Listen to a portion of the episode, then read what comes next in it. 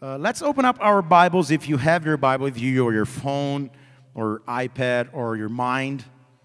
And John chapter 3, one of the most famous, if not the most famous verse in the whole scripture. John chapter 3, I'm reading from verse 16, in verse 16 alone.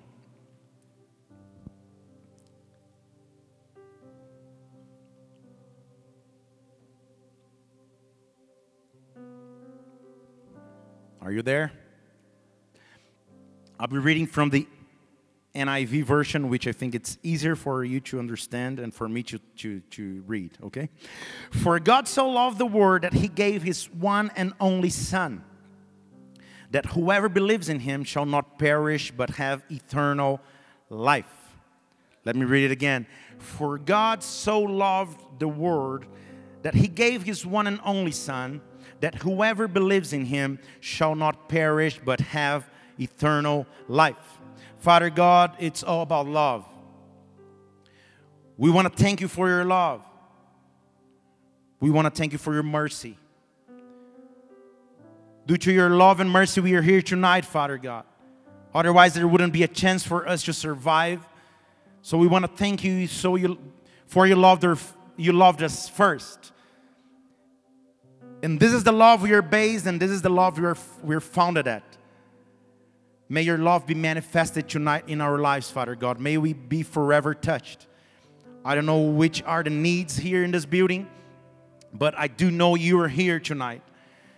So come in this place with power. Come with your Holy Spirit. Touch us deeply, Father God. Touch us from inside out. May we be transformed by your glory. Give orders to your angels so they come here. They, they, they, meet, they may be coming up and down, Father God, bringing provision, bringing joy, bringing peace. Start asking Him for His peace to be visiting you tonight. Tonight is a personal encounter night. He came to talk to you one to one.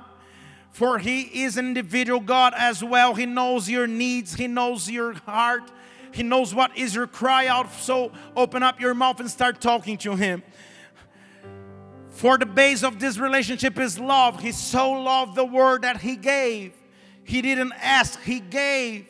He didn't charge, he gave. He freely gave his son.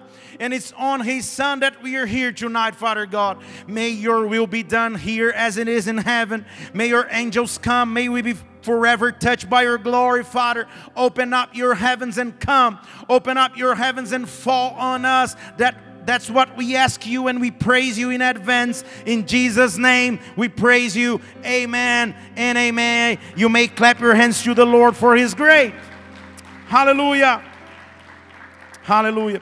Church, if you if you take a closer look to the first chapters of the Gospel of John, which are the ones we're reading tonight, chapter 3, 4, and 5 they are descriptions of one to one conversations Jesus had with different persons.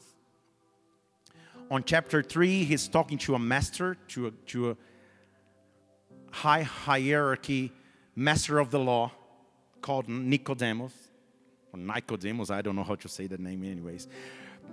Chapter 4, he's talking to a lady that we don't even know the name. And he's in verse 23 talking about the true worshipers that he's seeking. And chapter 5, which is the point of our study tonight, it always hit on me, it's always tickled me. For I don't know if you ever thought this, but Jesus was always walking in crowds. He was always surrounded by lots of people, people crushing him, pulling his hair, pushing him, asking for a miracle, crying, demon possessed people, mother in law, every sort of craziness. We're surrounded, his disciples and himself, they were always surrounded by needs. There was always people in need. And what always got into my mind as I was growing as a church in church, as a child in church, was what was Jesus' methods of choosing? why in a crowd would he choose one person and not the other? Why would he favor one and I would say not care about the others? Or why would he take personal time to encounter one to one persons? It would be much easier for him just to, I don't know, to do a magic trick or to do a mass effect miracle and heal everybody at the same moment. But why would he take a moment to talk privately or to teach privately one person? And the answer is love. The answer is love. If he didn't love us, he wouldn't care. If he didn't care, he wouldn't love. So, love is the key love is the base, love is everything. And when we read John chapter 5, it's really interesting. There was a huge crowd in Jerusalem. It was the Easter party or the Easter feast, as the, the Jew people would call. And Jesus was there in the middle of a huge crowd. Let me explain what was Easter. They were celebrating the Passover the day where the people of Israel left Egypt, walked through the desert, and came to the promised land in the future. You know the story. So it was typical for mostly men and male in the Jewish tradition once a year to come to Jerusalem for the feast of the Easter or the Easter feast. So there was a huge crowd, not only the inhabitants of the capital, but the, the whole people of the area. Lots of Jews were there in Jerusalem. And there is Jesus. He's coming from a conversation with a master of the law. He's coming from another conversation with a woman in the well. And now he's getting inside Jerusalem. If you have a chance to go to Jerusalem one day, and I prophesy you will, I've been there already to this site, to this place. It's right after the gates, one of the gates. There are 12 gates in Jerusalem, and one of the gates, it's this place, it's this location. So, for some reason, God sent his son, and he chose to enter Jerusalem through those gates. And the scene he sees when he goes through the gates, it's intriguing. John chapter 5, open up with me. John chapter 5, I'll start reading from verse 1.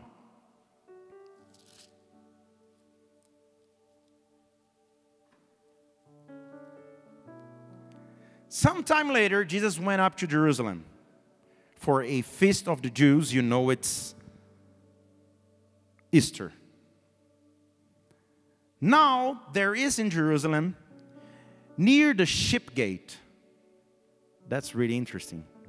Near the ship gate, that's from, there are different gates, but he chooses to enter Jerusalem through the ship gate for a, for a personal encounter, for a one to one conversation, he will visit you as a pastor or as a shepherd, as Psalms 23 says.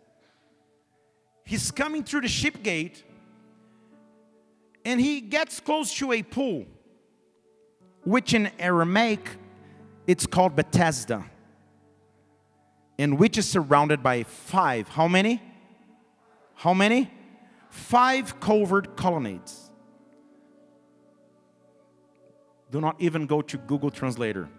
Colonnades, it's different, smaller tanks, okay? Smaller pools. So he goes through the ship gate and he's close to a large pool called Bethesda, which is surrounded by other four smaller colonnades. They are all in total five. Every time the Bible is talking about number five, it, it directs us to His grace. I have no time to preach on this tonight, I will one day. Five was His wounds on the cross. So every time He's talking about five, He's talking about His grace, His favor. He is stretching out to us. So He comes through the gate which is the gate of the shepherd, which is the gate of the sheep. He comes as a shepherd and he's in Bethesda. Bethesda in original it means the place of the pouring out. Do you know what pouring out means? Pouring out. To get some oil or some liquid and pour out. So here is the scenario the shepherd of our lives coming through the gate of the sheep, close to the pool that is called pouring out. So he's about to pour something new. I'm telling he's about to pour something new. When there is a need in our life, when, when we need a, a new season or when we need him to intervene, he will go through the gates. He will go through the gates. Psalms 24 says, Open up the gates. Open up the gates for the King of glory shall come in. There is a new season about to start in your life, and I'm telling you, He's coming through the gates tonight. He's coming through the gates tonight. Can you can you lift one of your hands? He's coming through the gates of your sadness. He's coming through the gates of your sickness. He's coming through the gates of your needs. He's coming through the gates. He's about to pour out a new wine. He's about to pour out a new oil. He's coming to pour out something new. He's coming. But it, maybe you can tell me, but there's a large crowd. Bethesda was a pool or a tank known for being surrounded by lots. I mean, lots. And when you talk about Easter, even more than lots of sick people, lots of infirmities of all kinds. If you go to a regular hospital, public hospital here in Brazil, it's like the World War III or four or five. It's, it's the end of the word. Bethesda was like the same or even worse. So there were, the Bible will tell us there were blind people, lame people, crippled, all, all sorts of diseases and infirmities, and he comes. Verse 3 says, There were a great number of disabled people that used to lie there, to stay next to the pool the blind, the lame, the paralyzed. Blindness speaks about our inability to see, either naturally or supernaturally, either physically or spiritually.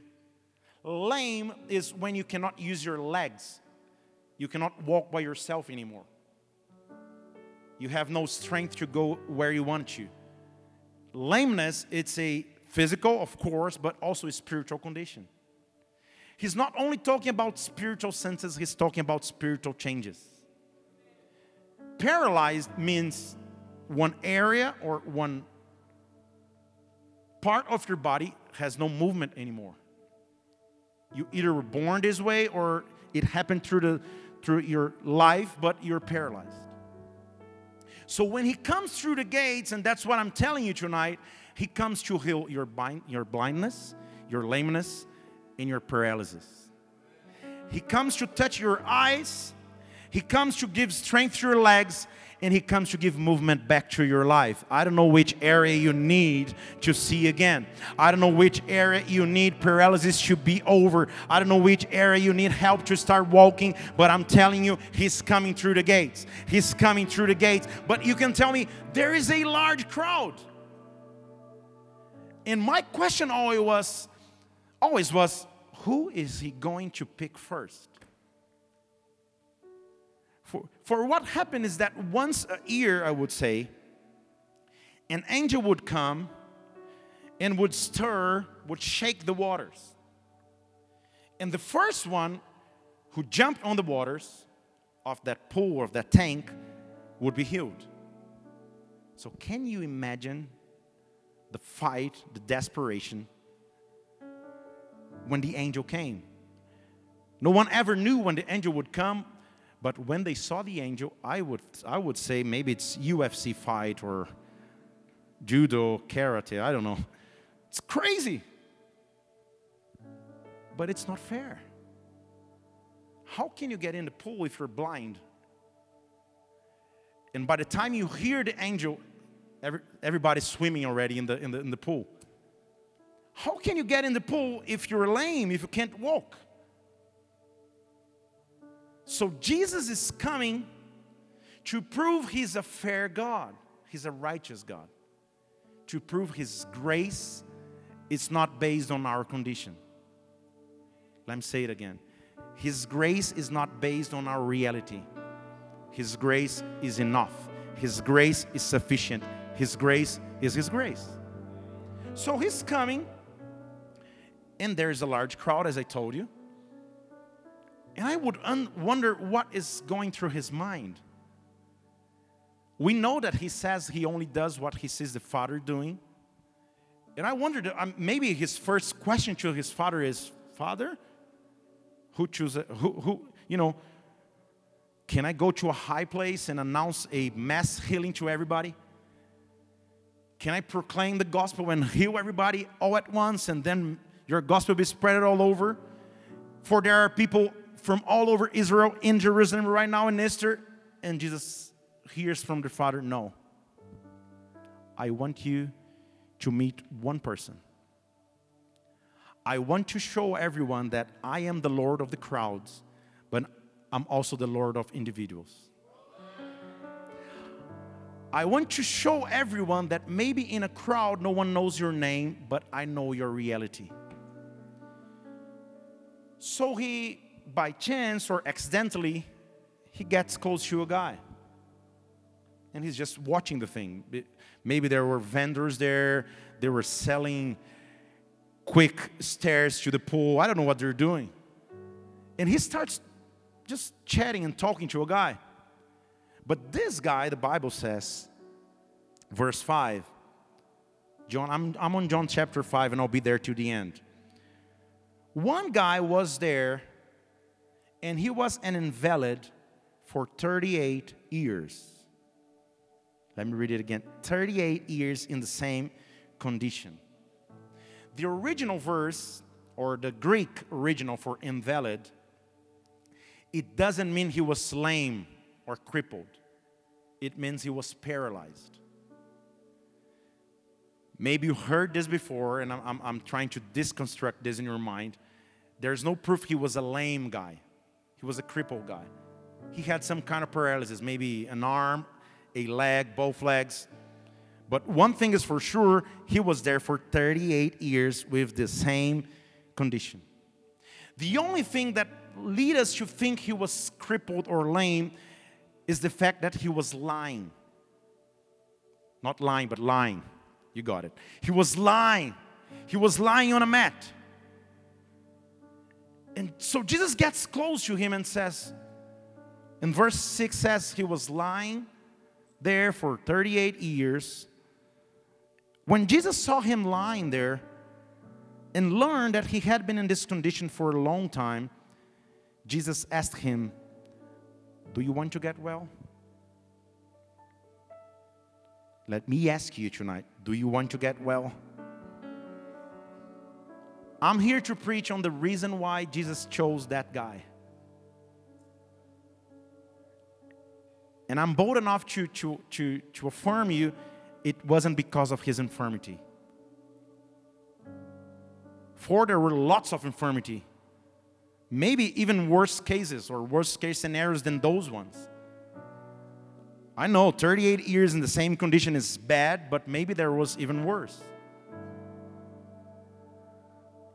The foundation which made Jesus choose that guy is his grace and love, and I'll prove you in the Bible. So the guy's lying there for 38 years, and Jesus starts interviewing and says, Hey, how about this guy?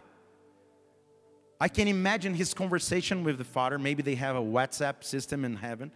And he's texting his dad and say, Hey, father, who should I choose? And his father tells him, Hey, go close to the, to the pool. There will be a guy there. He's lying there for 38 years. He's, he's an invalid guy. There's no hope for him. Most probably, due to his condition for 38 years, that was his way of surviving. He was a beggar. He was lying there for 38 years, and that became his reality. I mean, I'm not talking about three years, I'm talking about 38. So it was his reality, his survival mode. He was living on begging. And Jesus led by his father, gets close to the guy and starts interviewing the surrounding areas. Hey, how about this guy? What is he doing there? Oh, he's been there for a while. I mean, I've been here for five years, he's been since. And the other, no, no, no, I've been here for 10. I know him since I got here. No, I'm telling you, my great grandfather came here when he was a kid, and the guy was there. So, 38 years lying on a mat, which is almost like a bed. And it doesn't make sense to me to ask this to, to an invalid guy. Do you need help? It's, it's a senseless question. I mean, of course I need. Do you need help? Or do you want to get well? Why would Jesus ask him this? He was offering him more than healing. I'll say that again. He was not worried about his healing. For he would he rarely interview the guy before healing him. He would just come and heal. So why is he developing a one-to-one conversation with a lame guy or a crippled guy or an invalid guy as the Bible says? So he goes, "Do you want to get well?" And as much as it amazes me the question, it amazes me mostly the answer. For the guy doesn't say yes or no, he just he, he starts complaining. He goes, You know, sir, it's terrible. I have no one to help me out. There's no yes or no. I, you know, it is what it is. There's no chance for there, there's no chance for me. There's no change ahead of me. There's no hope for me. That's what he's answering. The guy had lost his faith in changing situations. Can you see it? He doesn't say yes or no. Maybe in the first two years he was hoping for a yes. Maybe in the first five years he was, you know, in faith, praying and fasting for a yes. But after 38 years, he goes, huh, there's no hope for me. Forget about it. There's no one to help me out. When I think about going in the water, somebody's already there. So Jesus is himself is offering him a chance, is offering him hope, and he's still attached to the past. Can you perceive that? Can you realize it? When he comes through the gates, the first thing he's going to ask us are you willing to change? For this was actually the question. He was telling him, Hey, do you really want to get well? I don't know if you really do because you've been living as a beggar for 38 years. I know it's terrible, but it's your way of living. And what it was hidden in the question was if I heal you, your life will change. If I heal you, you will have to change. But I chose you. I want to heal you. I want to change you. So the first challenge is let me change you or let He change your life. Let me be changed by you. When He comes through the gates, He comes to change our history. When He comes through the gates, He comes to give us new hope, but He respects us. He doesn't only go there, hey, stand up. What? No, no, no. He goes, Do you want it? Do you really want it? Do you want to stop with this life of complaining? Of mocking, of, you know, saying, hey, there's no hope for me. Sir, there is no hope for me. At least he had respect. He goes, sir, you know, there's nothing I can do. I love Jesus because he would heal the guy anyways. And he doesn't wait for a yes or no. He listens to the, to, to, to, the, to the answer and he goes, okay, stand up and walk. He didn't wait for yes. Okay, so get up, pick up your mat, and walk. Let me say it again. Get up. It's been 38 years. Get up. It's been five months. Get up. It's been 10 years. Get up. Pick up your mat and walk. I'm about to tell you that the, the, the real challenge wasn't to get up. The real challenge actually was to pick up the mat and walk. And you're looking at me like,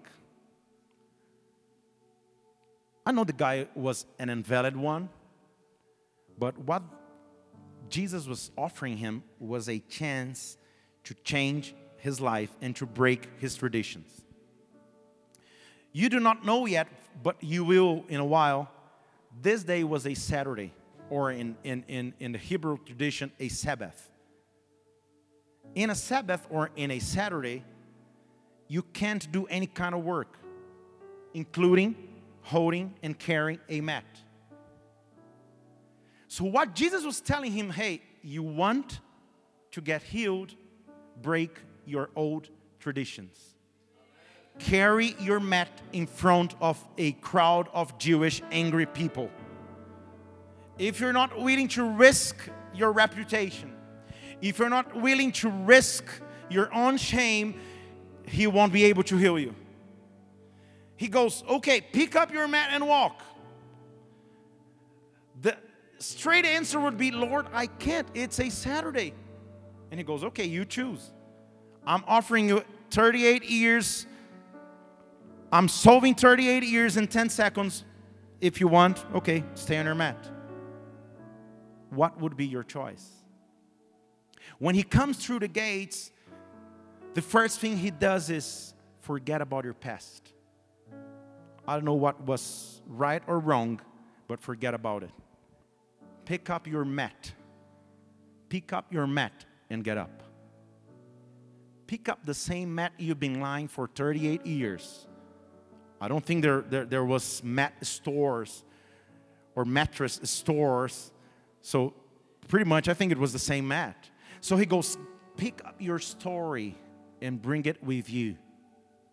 But pick it. Work. When everybody says no, work. Don't even think about the pool. I'm telling you myself, pick up your mat and walk. As Jesus is Jesus and you know He is Jesus. Verse 9 says, At once, not even a glimpse of an eye, at once the man was cured. He picked up his mat and walked. I'm giving you a chance to say glory. At once he was cured. He picked up his mat and walked and walked. A miracle was happening at that very moment. 38 years of paralysis, 38 years of lameness was being solved in one moment at once. When He delivers a word, there is no problem how many times you've been waiting. he doesn't care how long you've been waiting or how big is your problem or how great is your miracle. The only thing He cares about is His word. When He releases a word, there is a chance for a change, and He's about to change something in your life tonight. I don't know what you came for tonight. I don't know what you need to ask Him, but what I do, what I want you to do right now, lift up your hands and start talking to your Father. Start asking Him, Father God, come into my mat. Come into my paralysis. Come into my life. I don't know how long I've been waiting for his answer, but what I do know is that your power can change, is that your word can transform. So transform me, Father God. Pick up your mat and walk, he's telling you. As I was telling you before, the Bible starts telling us in verse 8 that day, the day which that took place was a Sabbath. Verse 8. And the Jews, they saw the man was healed. I'm on verse eight, 9, sorry. So instead of praising God for a miracle, the guys go, hey, it's a Saturday. And you're carrying your mat. Huh? It's a Saturday. I've, I've been knowing you for 38 years. I know, I know you can't walk properly. But not now you're not only walking, you're also carrying weight. And I don't even care about the miracle, I care about the tradition. I don't even care what God is doing. He's doing it in, in a different way that I'm used to, so maybe it's not God. That's our main block to receive new things. When we keep stuck into the old things, he cannot pour out new things. He's in the tank or in the pool, that means pouring out. To pour out, it means to bring new things, to bring a new season, to bring new oil, to bring new wine. He's pouring out something new on the guy. But the question remains why did he choose this guy? So, uh, can you imagine seeing 10, 15, 50 Jew, angry Jew people? They go like, hey, you're carrying a mat. It's Saturday. Are you crazy? Are you out of your mind? Are you crazy? You should be stoned by Moses' law. You should be stoned. You're working on a Saturday. I know, I know you're, you're walking. I know you couldn't walk before, but let's think about this on Monday or Sunday. It's Saturday. Let's think about the tradition first. So the guy in pressure goes, Hey, hey it's not on me. It's that guy. Verse 10. Verse 9, I'm sorry. No, verse, yeah, yeah, verse 10, sorry. It's that guy. The guy who made me well, he was the one who told me to pick up my mat and walk. It's that man or that guy. The guy didn't even know who Jesus was. Can you believe it?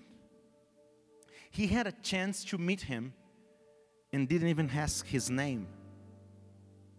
He was so happy or celebrating the miracle, he forgot the altar of the miracle. He was so focused on what he did to him that he forgot to thank the one who did it to him. It, that guy, he was the one who said it to me pick up your mat. So they asked him, verse 12, Who is that fellow? Who told you to pick it up and walk? And the man, verse 13 says, the man who was healed, he had no idea. He had no idea who Jesus was. And Jesus had slipped away through the crowd. Isn't this amazing? We are leaving a generation where when we see one miracle, people want to take it for granted. I was the one who prayed through my hands, through my anointing. I'm almost an angel in, in, you know, from heaven on earth. I'm a prophet. I am the best pastor in the whole Latin America, going to be the, the, the greatest one in America and the whole world. Come, I'll pray for you. Jesus is the author of the miracle, and he doesn't care about it. It's just another day at the office. He, okay, the guy didn't thank me. Okay, maybe the next one will. So Jesus disappears in the middle of the crowd, and the guy is now healed.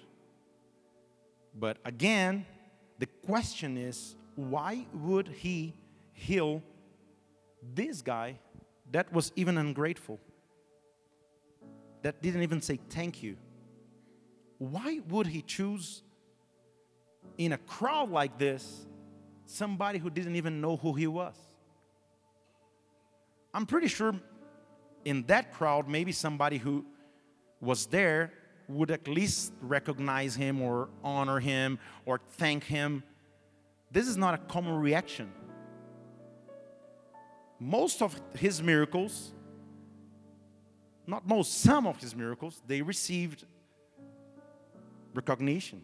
You know, come and, and I'll come and I'll have dinner with you. I'm going to wash your feet with my hair not my, but hers.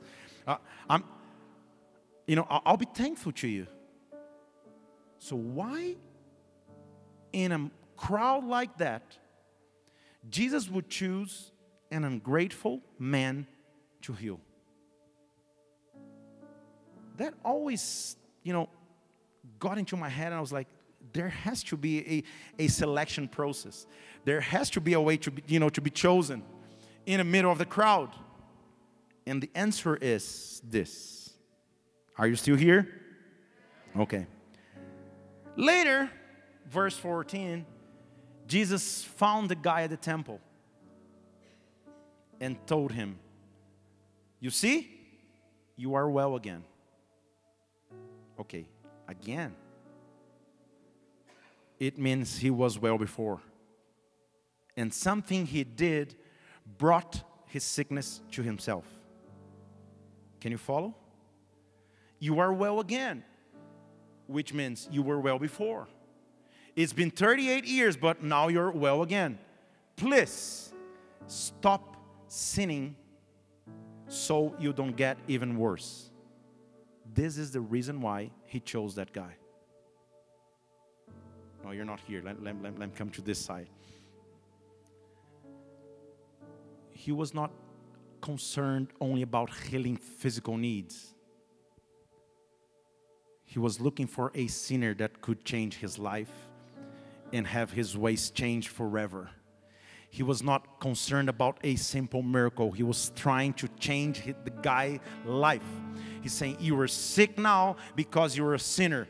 But if you but if you get well and if you never sin anymore, you are never going to be sick or an invalid again. The reason why you were crippled, the reason why you were lying for 38 years wasn't just physical health. Your sins brought this to yourself, and in the middle of the whole crowd, I chose you to say to show that my love goes beyond sinning. My love goes beyond sinning. I'm stronger than the power of sin. I'm stronger than the power of death. That's why I came to you. That's why I chose you, no matter what you did before.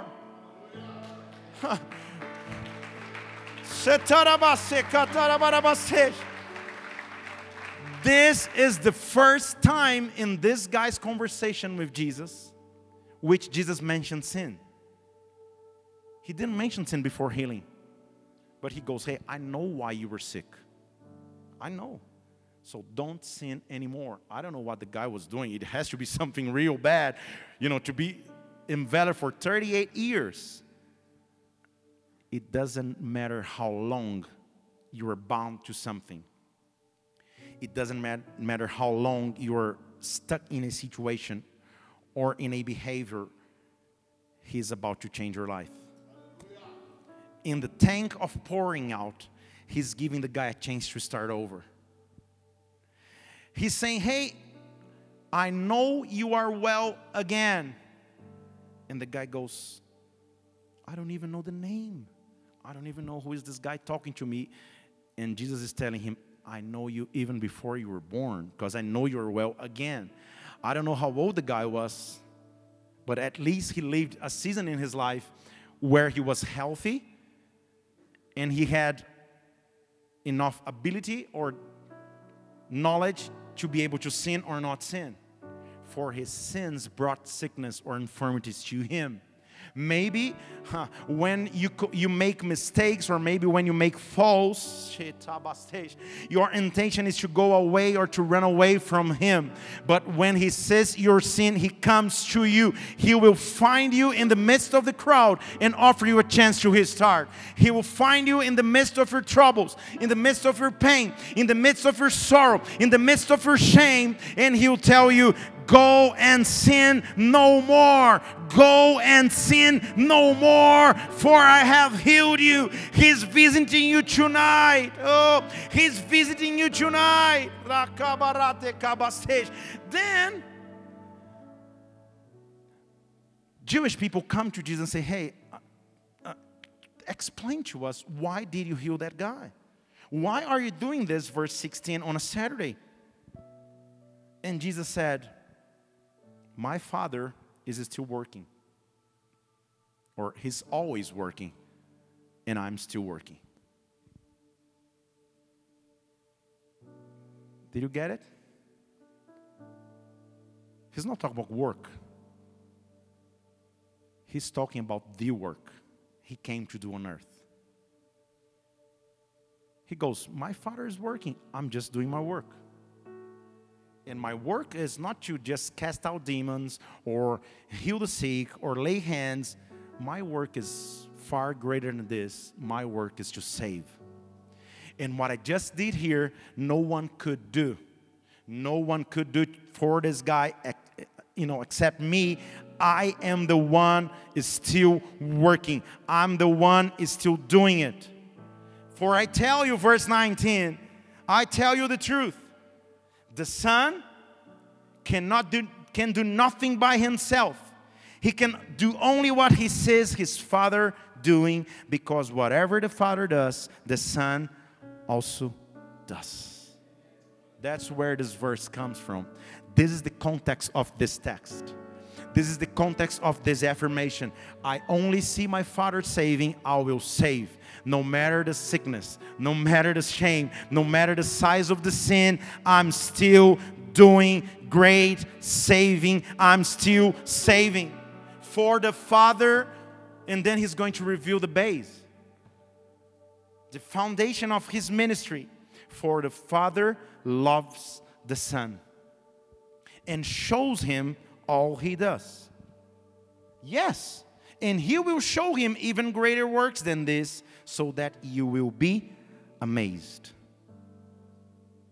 For just as the Father raises the dead and gives them life, even so the Son gives life to whom he is pleased to give it. Can you see how, how deep this is? This tonight, brothers, is sisters, is just the introduction from my word tomorrow night. So if you want to, to, to, to hear from part two in Portuguese, maybe you understand it better. I, I promise my Portuguese is much better than my English, but so come tomorrow. I'll be teaching what is the meaning of life. So Jesus says, as the Father gave me resurrection power, this is what I'm doing to this guy. I'm not offering him just a good life on earth. I'm not offering him just healing on earth. I came here to save him. I came here to save him. I'll tell you the truth. Verse 24, and I'll finish here. I'll tell you the truth.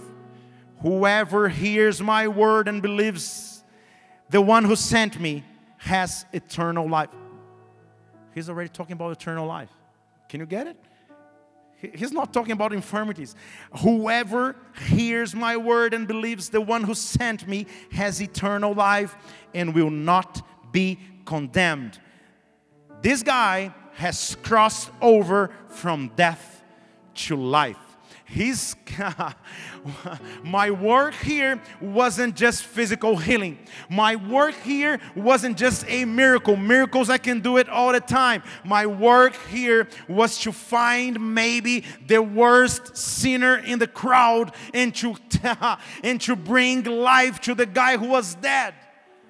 That guy had to be a, a terrible sinner, 38 years lying on a mat due to a sin. I don't know what the guy did, but he did a terrible thing. So the, the method of choice wasn't the one who was needing most. Wasn't the one who was the greatest or the, the, the, the greatest looking or the, the, the, I don't know. The, the greatest choice was who is the worst sinner I can transform? who is the worst sinner I can change? Maybe this is your history there is no scenario, there is no situation he cannot change. He's coming through the gates tonight. He's coming through the gates. Close your eyes and bow your head. He's coming through the gates.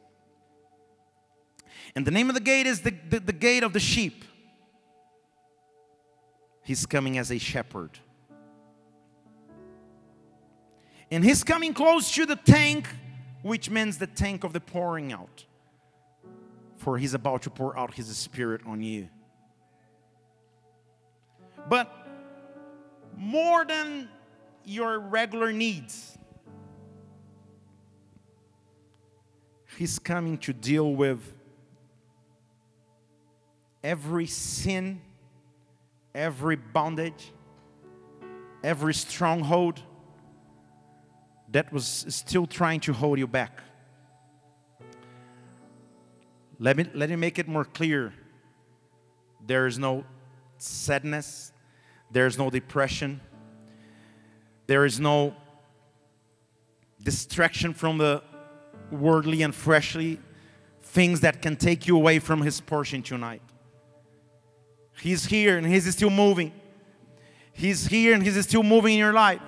He's still and He's still moving in your life, in your family, in your marriage. So start talking to Him, Father God. This is not even, maybe not even 10% the size of the crowd by that pool in Bethesda. But there's still lots of people here. And maybe I don't even know you in detail like that man, but that doesn't matter right now. What matters is that you know me. You know me deeply. You know me deeply. You've created me, Father God. So I come to you tonight. I come to you tonight boldly asking you to touch me, boldly asking you to pour out your life on me, Father God. Pour out something fresh on me. Oh.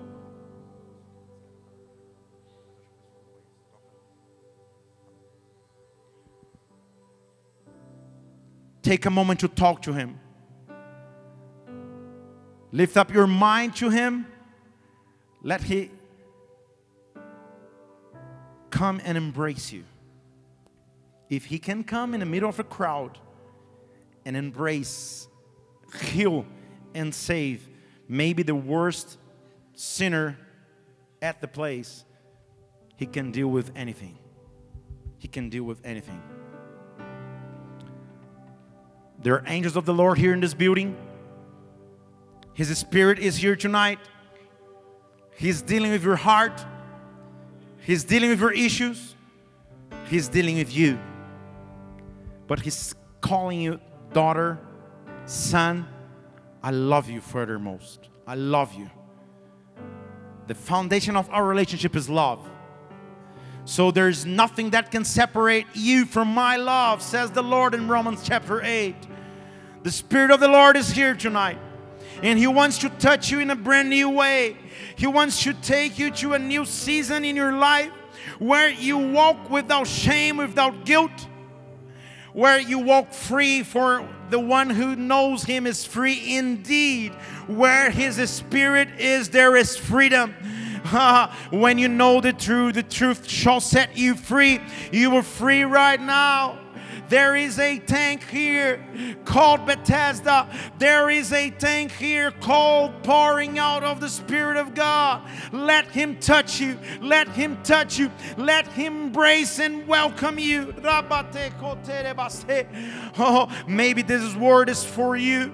I want you to start worshiping Him. Stand up to your feet raise both of your hands and start worshiping Him like never before. He's touching you, He's going to your deep needs and touching you right now. Oh, Oh, Let's start worshiping the Lord. Let's start worshiping Him. Oh, the atmosphere.